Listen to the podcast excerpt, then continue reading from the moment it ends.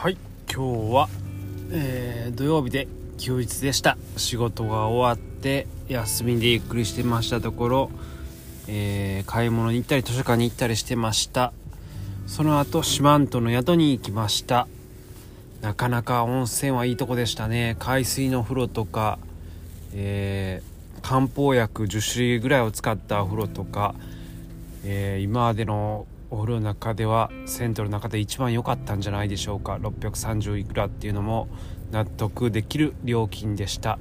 ただえー、おっさん2人ぐらいですかね。大声で喋って漁師の人なんか知らないですけどかなり鬱陶しかったですね。銭湯の中で大声で話すっていうのは本当気分が悪いです。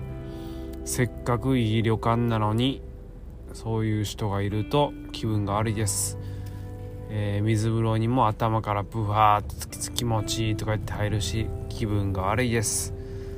自分もホテル関係の仕事で入ってますがホテルが、えー、外湯宿泊者以外の人を入れないっていうのはそういう、まあ、決まりがあるというかあのローカルの人が入ってくると変なしきたりを作ったりしてよくないっていうのを聞いたことあるんですけどもそういう面で、えー、やっぱり宿泊者と共存は難しいのかもしれないですね。でもやっぱり四万十の宿は良かったですね。あと西南公園オートキャンプ場とかあるらしいですけど行ってみたいですね。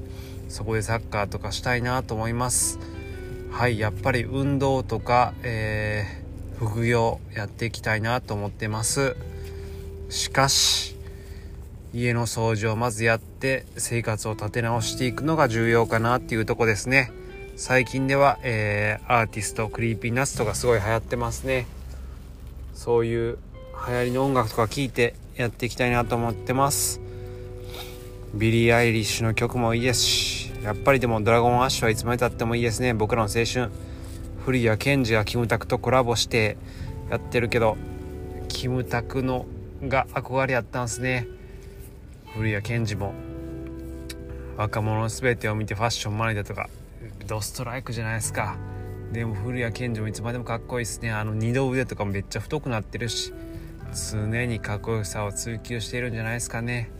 でもやっぱり「ドラゴンアッシュ」はあの叙情的な歌詞とあのねメロディーがやっぱ刺さるもんありますよね。クリーピーナッツとのライブではロック系の曲しかやってなかったですけどあのスパニッシュ機の音の広がりとかあのジブラとの、まあ、一悶着あった後のあの「キャンバス」っていうアルバムとかなんかすっごいあの暗さを含みつつも光を見出そうとするしてるサウンドが良かったっすよね。またそういう系の曲も聴きたいなと思います。KJ はいつまでたってもかっこいいっすね。以上です。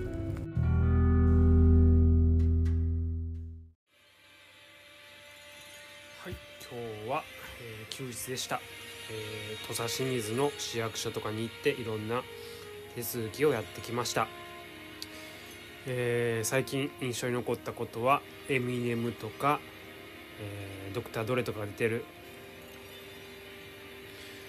アメリカンフットボールのイベントが、えー、印象的でしたね。やっぱりエミネムはいつまでもかっこいい。ヒップホップは熱いってとこですかね。あとは YouTube では長野チャンネル聞いてレッドホロチレッドホットチリペッパーズがデビューして、まあ、久々に、えー、元からいたボーカルの人が戻ってきたということでえー、なんか話されていました。ブラックサマーっていう曲いいですよね。あのなんか渋い感じがレッチリいいんですよね。あとなんかムキムキの人が昔からいた人なんかなんですかねボーカルの人。気になりますね。仕事は無事続けていきたいとこです。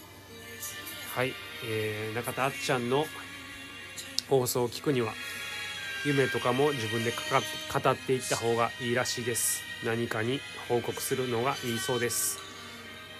はい10年後何してたいでしょうか僕は。本屋とかやりたいですね。金に不自由せず息子がいてサッカーとか教えたりしておきたいですね。